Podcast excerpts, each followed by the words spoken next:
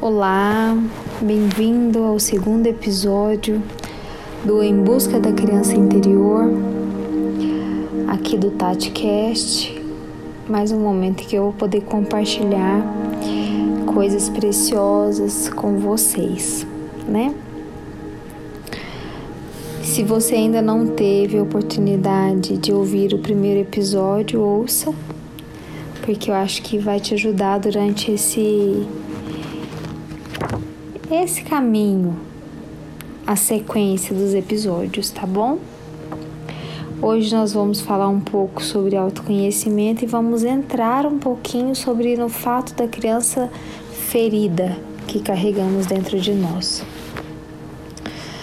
Nós precisamos entender então que o autoconhecimento, né, ele vem justamente para o nosso autoencontro um encontro com nós mesmos, um encontro com esse processo, né? Com esse caminho que muitas vezes e nem sempre todas as vezes é fácil de se percorrer, mas é um caminho de liberdade, né? E aqui nesse episódio eu vou estar compartilhando de algumas teorias que fazem sentido nessa busca por essa criança interior que nós temos. E eu gostaria de começar compartilhando que a filosofia em si, ela nada mais é do que a busca da sabedoria, né? Para aqueles que compreendem melhor sobre isso. Mas com que intenção, Tati? Com a intenção de se viver melhor a cada dia, pautando a sua existência, ou seja, colocando a sua existência dentro de um propósito. Não como apenas um sobreviver, mas um existir de fato. Então a filosofia é uma busca dessa sabedoria, de como fazer a minha existência, da minha existência, um propósito. E no meio de tudo isso, nós vamos lidando com a nossa dança dos sentimentos, né?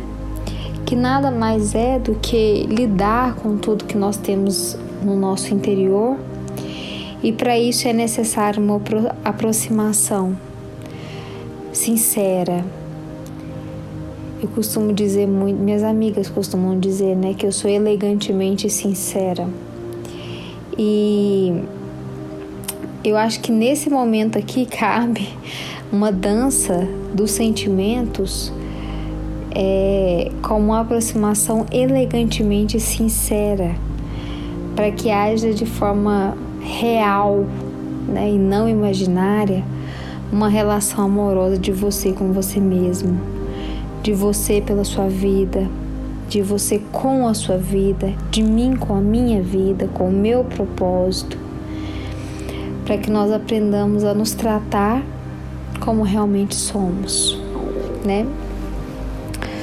Outra contribuição que eu gostaria de deixar aqui é de Sigmund Freud, quem eu tenho grande apreço pela teoria, respeito e notória admiração, porque Freud, ele estudando a, a, o psiquismo humano, né, a psique em si, as suas encrencas, eu diria assim, pessoais, cada ser humano com as suas, Freud começa a descobrir as disfuncionalidades psíquicas e descobre também que essas disfuncionalidades elas estão relacionadas à dificuldade de, dos seres humanos em lidar na, com ninguém mais, ninguém menos do que consigo mesmos. Nessa relação com o mundo externo, nós temos aí, segundo Freud, a matriz né, da relação com os próprios pais. E nesse estudo da mente humana, Freud contribui oferecendo a grande sacada de sua teoria, que é a sexualidade infantil, que estaria aí na base da formação da nossa personalidade, né? É, havendo então um amadurecimento inadequado, gerará problemas graves mais tarde, né? Que se apresentariam como conflitos psicológicos e diversas patologias. Freud classifica neurose, psicose e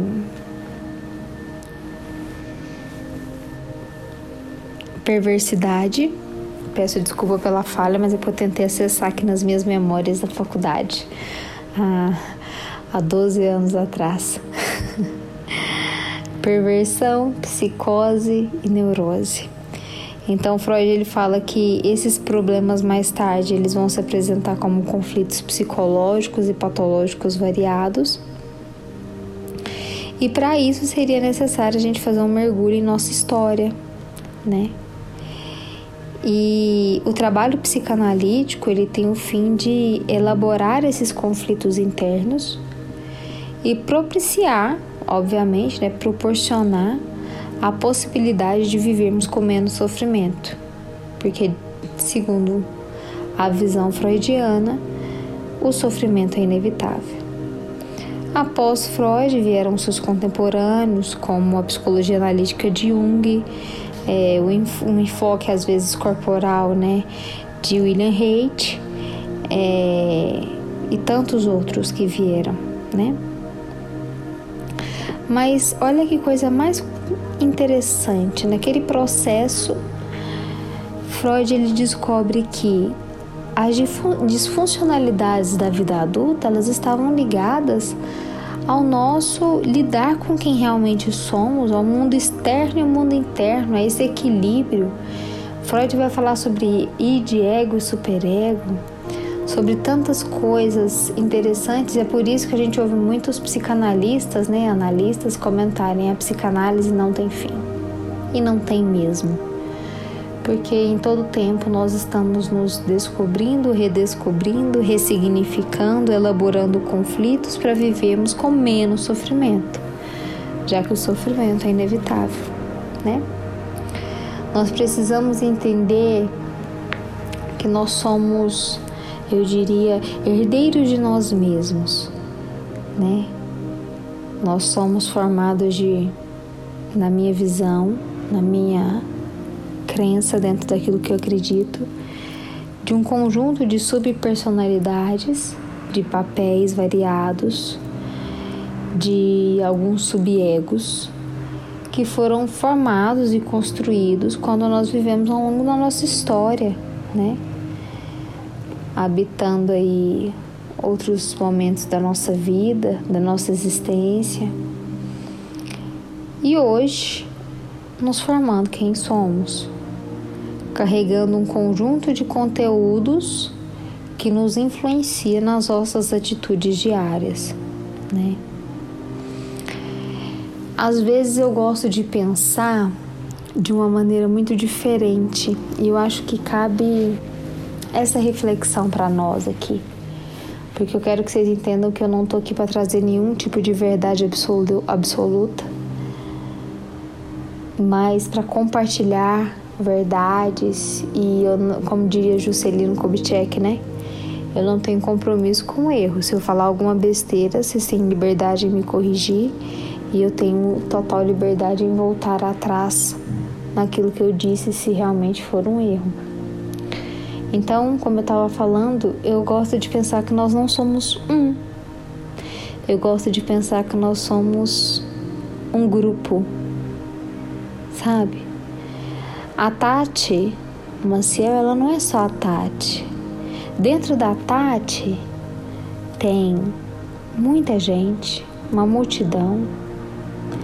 Tem um Alípio, uma Mônica, um Rafael, uma Maria Fernanda.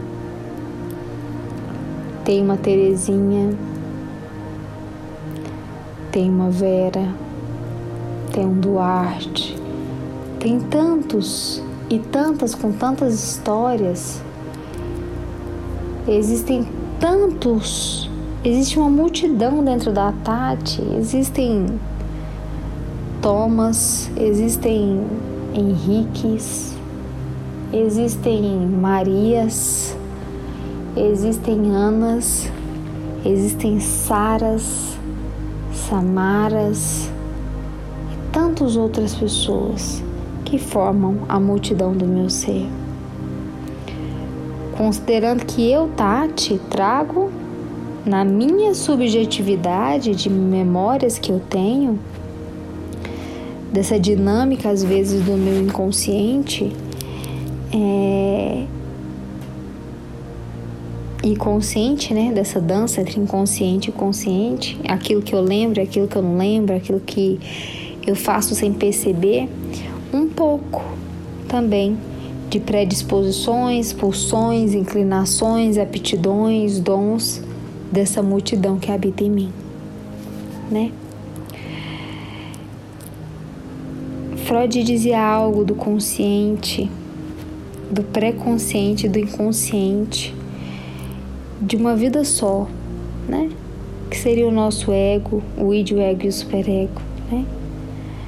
O consciente, o ego, o pré-consciente, o superego e o inconsciente, o id. É, e quando ele fala sobre isso, ele fala sobre essa dança em que há momentos em que nós permitimos que o id apareça, o inconsciente apareça, em outros, o superego nos controle, né, que é o nosso pré-consciente. Em outros, o nosso consciente vagueando, mas sempre influenciado pelo nosso pré-consciente, inconsciente, pelo nosso superego, pelo nosso id. E se a gente for parar para pensar nisso que eu acabei de falar, por exemplo, nessa última frase, você já fala: que viagem que é essa, Tati? Né? Que coisa difícil que você está falando. Eu tô falando, falei uma coisa tão difícil e a gente, se a gente for parar para pensar, a gente acha que amar é uma coisa simples. Amar-me, Tati, não é uma atitude simples. Além de ser feita de multidão, uma multidão interna, além de ser feita de subpersonalidades ou subegos, ser feita de papéis, a desempenhar e achar que é muito simples me amar. Seria muita ignorância, seria estar no ponto da ignorância. Nem sequer ter dado o primeiro passo para o ponto da libertação. Né? Existe muita complexidade existencial, sabe? que vai desaguar, que vai desabrochar, que vai aparecer no aqui e no agora. Existem o passado, coisas passadas, coisas futuras, e dentro do meu passado ainda existem influências externas que vivi, de multidões que habitam em mim. Mas, Tati, se eu quero me amar, eu, preci eu, eu preciso inventar uma história, ignorar o passado, começar minha vida pela vida que eu estou vivendo agora, que é mais acessível esse momento meu, do aqui e agora.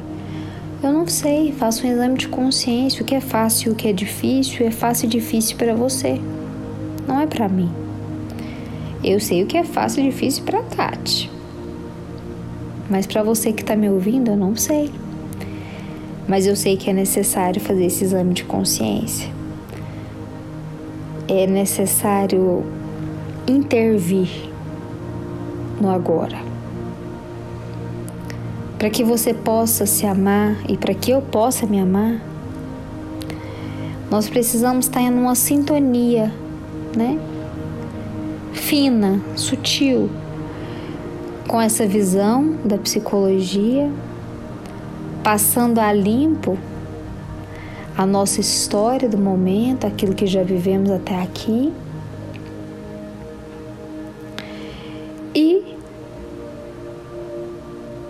Contribuir conosco de forma generosa e caridosa, entendendo nossos processos, né?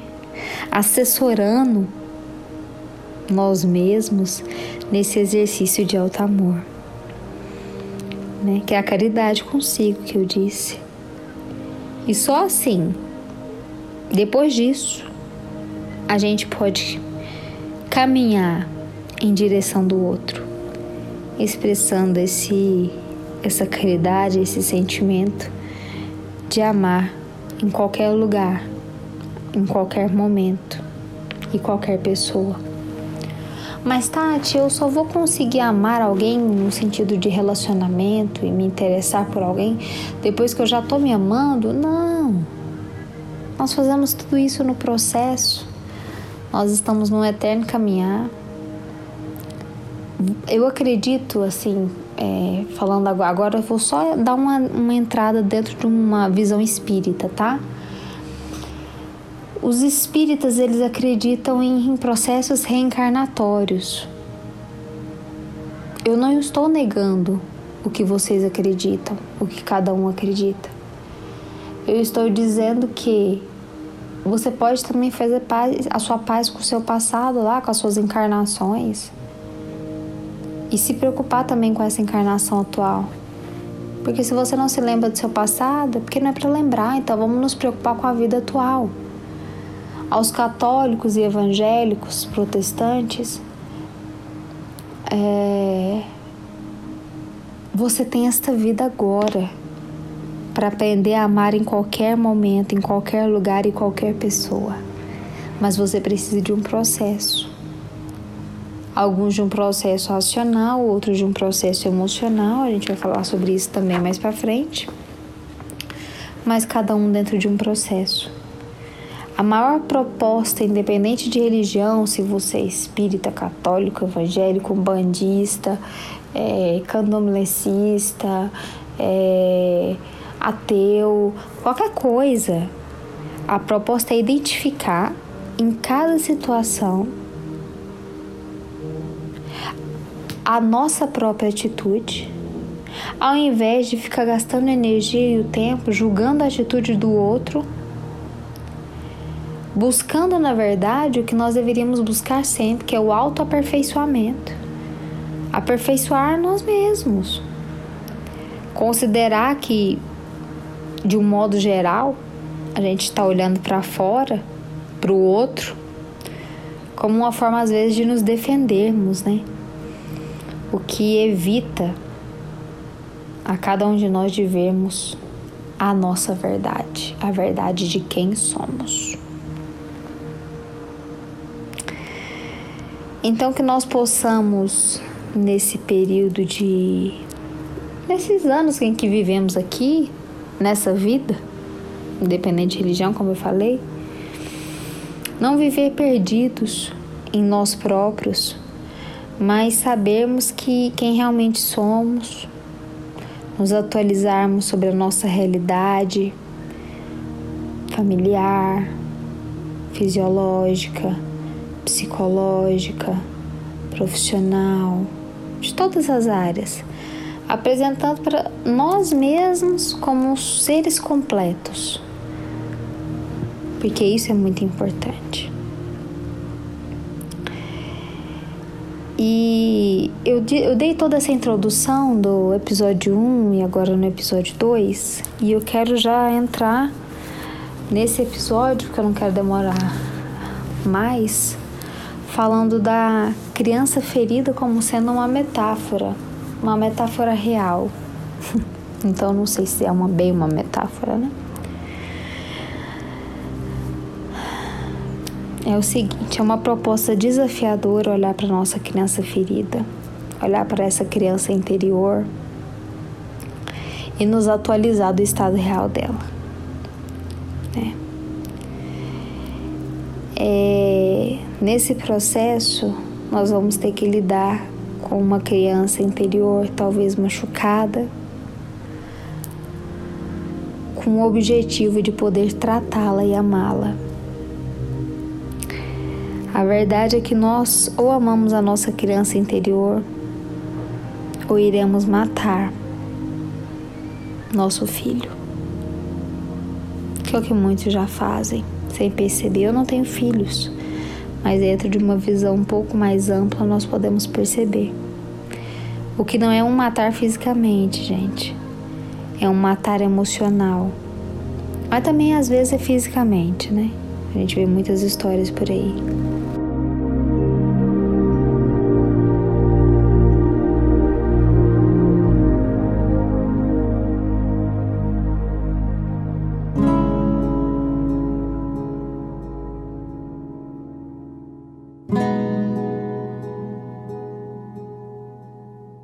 Por exemplo, um psicopata que não mata o seu próprio filho ou o seu enteado, ele gosta de ser mal, por exemplo. Por ele não ter conseguido lidar com a sua própria história de vida, talvez. Incluindo aquilo que lhe aconteceu nessa vida quando criança, ou nesse processo de crescimento infantil. Mas às vezes ele não mata fisicamente, mas pode matar emocionalmente. E eu não quero me atentar aqui a doenças, né, ao psicopata. Eu quero me atentar a você e a mim, que às vezes somos aí os que dentro da classificação freudiana seríamos neuróticos, que é a classificação da maior parte da população. Mas quantas vezes nós matamos emocionalmente? Porque não soubemos lidar com quem nós somos. Ninguém, eu acho isso muito importante, que menospreze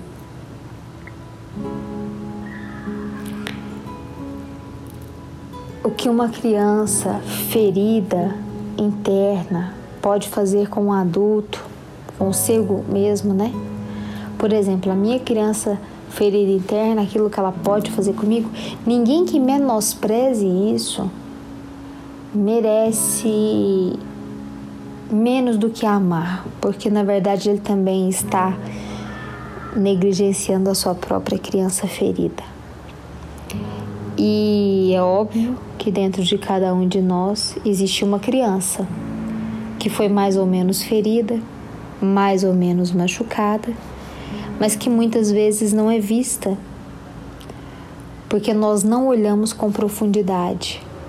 Nós optamos por viver no raso, no simples, naquilo que não é profundo e nem misterioso, né? naquilo que não vai gerar dor. Afinal, quem por, em sã consciência deseja ferir a si mesmo, somente aqueles que querem curar-se, né? Eu diria. Se nós não conseguirmos acolher essa nossa criança, essa criança que habita no nosso interior, nós não vamos conseguir acolher e atender adequadamente ninguém. E fazer esses áudios é, são, é um grande desafio pessoal também porque às vezes eu fecho os olhos para falar com vocês, para gravar um podcast e depois eu não costumo ouvir o que eu gravei, sabe?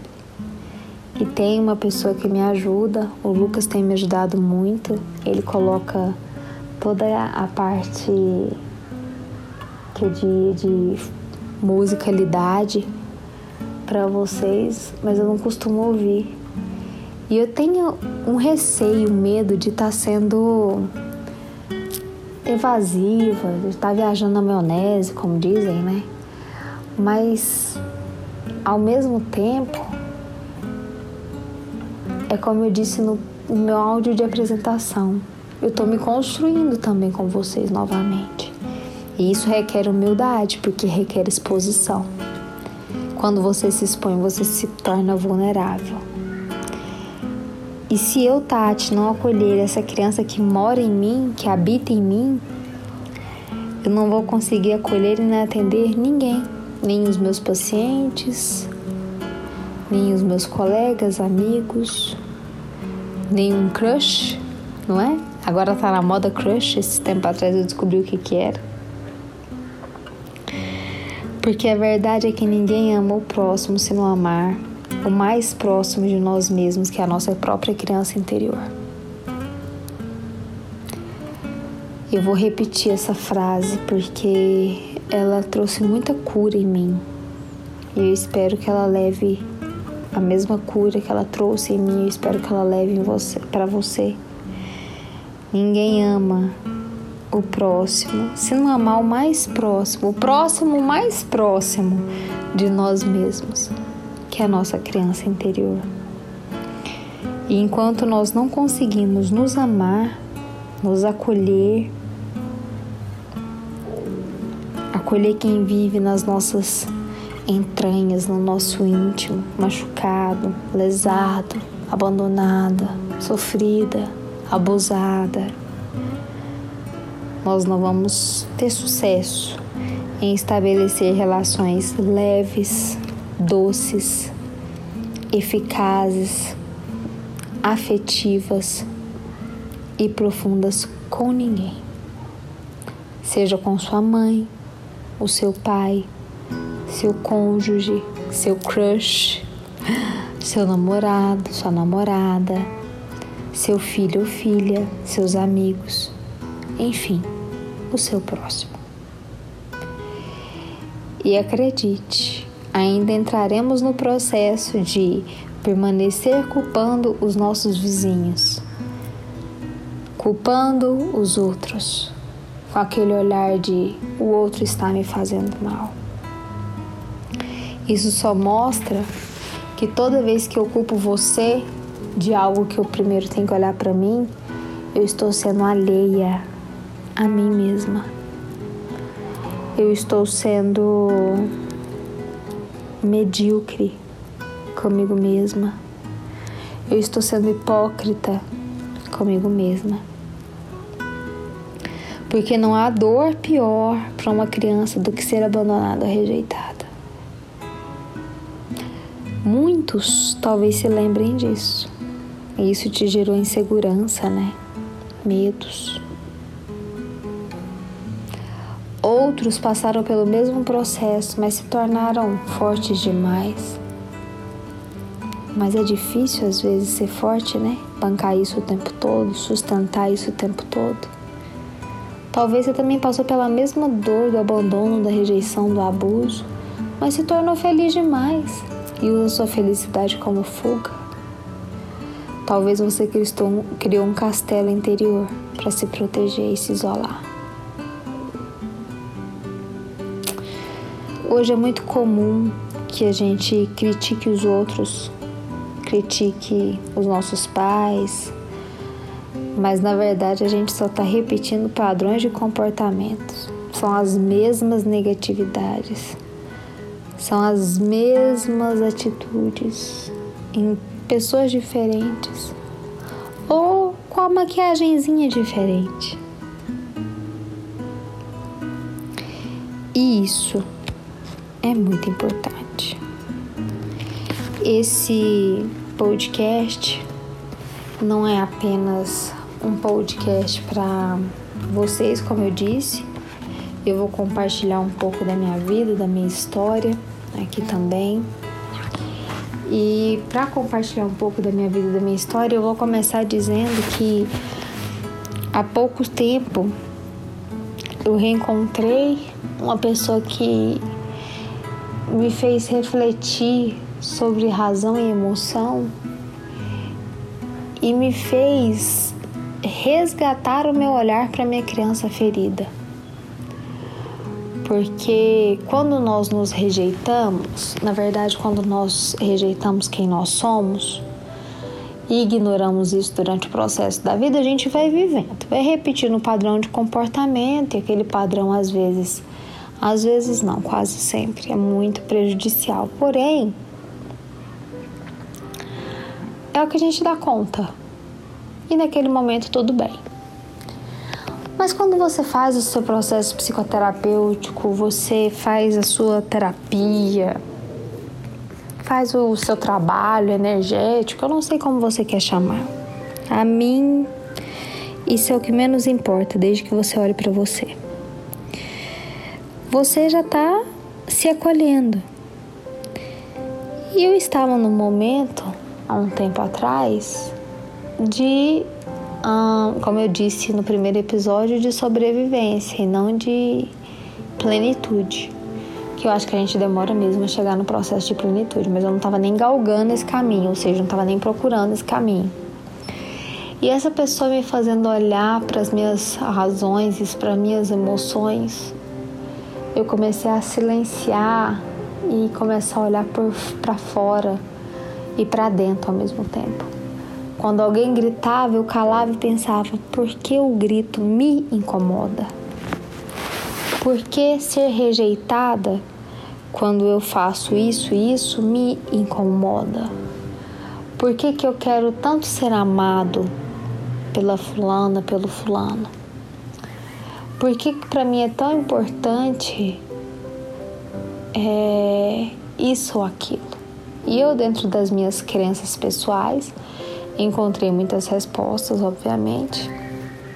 Já tinha algumas outras respostas dadas é, por um dos livros que eu mais admiro, que eu mais amo. Vou ter oportunidade de falar sobre ele em outro momento. E essa pessoa me questionou de um jeito que me tocou. Falou, mas como você pode fazer isso? Ou sentir isso? Ou fazer tal X, ter X atitude? Se tem X tempos que isso não acontecia, que isso não. Né? Enfim, eu parei para pensar, refletir e tentei e tento, porque eu ainda tô no processo, tá, gente? Morri ainda não, ainda tô viva. Eu tô no processo de tentar compreender. Compreender o que, Tati? Compreender esse amor, primeiro por mim e depois pelos outros, pelos meus amigos, pelos meus colegas. Hoje, especialmente, eu tive uma, teve uma amiga minha que teve uma atitude tão linda que eu tenho uma característica que é de me virar e fazer as coisas. E eu não tenho muito assim de pedir ajuda. E o nome disso, para quem não sabe, é orgulho. E é complicado a gente se expor assim, né? Não sei quem vai estar tá ouvindo isso aqui, mas eu tô abrindo meu coração nesse ponto e tô olhando para minha criança ferida e olhando por que, que ela aprendeu a ser orgulhosa, porque ela teve que se virar. E tendo que se virar quando pequena, ela achou que ela tinha que se virar como Gandhi que ela não ia precisar. E aí hoje eu publicando que eu tinha feito podcast e que precisava de ajuda, pedi ajuda para alguém fazer uma arte para mim. E para uma pessoa eu pedi em particular, que é uma amiga, e para as outras pessoas eu pedi no, no, no, no Instagram, né? E aí eu não tive muito retorno. Ninguém quis me ajudar. E eu aprendi que não é porque eu pedi que eu tenho que ter, né? Mas o que eu mais aprendi foi com essa minha amiga que posicionou de forma tão amorosa e zelosa comigo que ela me disse: Tatinha, eu ela não diz Tatinha, né? Mas toda vez que ela me chama de Tati, eu sinto Tatinha, carinho, afeto dela por mim. Ela disse: Tati, eu não posso, tô com, correndo aqui na empresa, fazendo isso, isso, isso, isso, isso. Se eu tiver tempo, é só mais pra frente, final de semana. E eu falei: Nossa, obrigada. E eu fui muito grata por aquela sinceridade, porque o mundo precisa disso, de pessoas sinceras consiga com os outros. Se eu não posso fazer para você, eu não vou me comprometer em fazer uma coisa que eu não posso. Eu não posso te dar o que eu não tenho. Naquele momento ela não tinha tempo, ela não podia me dar o tempo. E como eu cresci com essa resposta dela e ela não sabe. Vai saber agora se ela ouvir meus podcasts, né? Eu espero que ela esteja ouvindo. E eu cresci com ela assim como eu cresci com essa pessoa que eu reencontrei tantos anos depois de tantos anos, que veio para me confrontar né, em algumas atitudes e me fazer pensar. E quando eu digo confrontar, gente, não é brigar, não é discutir, mas é pensar, é te levar a um pensamento, é te levar a uma percepção nova, a um novo caminho mental das coisas e perceber o quanto as pessoas são diferentes umas das outras. Então, hoje eu tento não me preocupar hoje, eu tô dizendo de hoje, tá? Amanhã eu não sei. A vida é assim, cíclica. Então hoje eu procuro não me preocupar com a criança ferida do João, da Maria, do José, do Joaquim, da Joana, sei lá quem. Hoje eu tento olhar, relocalizar, reencontrar essa minha criança ferida, essa esse pedaço de mim, né? Para que eu possa buscar esse enfrentamento, esse acolhimento pessoal e reconhecer mesmo os crescimentos e o que eu preciso aprender, né, nessa trajetória de vida. Então, eu dei início nesse podcast 2 sobre essa criança que todos nós temos, falamos um pouco sobre filosofia. Se você tiver a oportunidade de escrever no caderno que eu lhe disse no primeiro episódio, faça.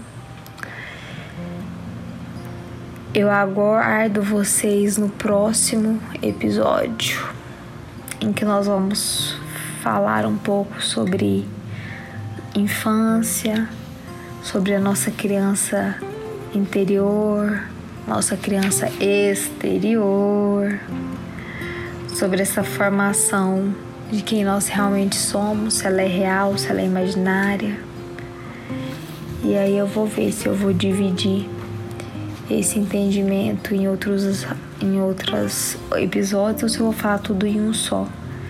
Porque existem muitos comportamentos que eu quero abordar também. Mas desde já, mais uma vez, gratidão pela sua companhia. Se esse áudio está fazendo sentido para você, compartilhe com alguém, para que alguém possa ser impactado e também olhar a sua própria criança e, obviamente, reencontrar-se, né? Que é o grande desafio desse nosso primeiro bloco, né? Primeiro grupo, eu diria, em busca da nossa criança interior. Nós vamos falar aqui sobre vários assuntos. Nesses primeiros eu tô mais séria, né? Quem me conhece tá me, tá me tá compreendendo o processo, porque é assim que é necessário no momento. Mas vai haver outros podcasts em que eu vou fazer as minhas brincadeiras, em que a gente vai dividir aí realidades musicais das atualidades e das antiguidades. Mas se fez sentido para você, compartilhe com o outro, com o seu próximo. Primeiro o próximo mais próximo de você, que é você mesmo depois compartilhe enviando para outras pessoas. E se for e se fizer sentido para você, me siga no Instagram, arroba Tati Maciel, T-H-A-T-I, Maciel.psi.psi. Espero vocês no episódio 3.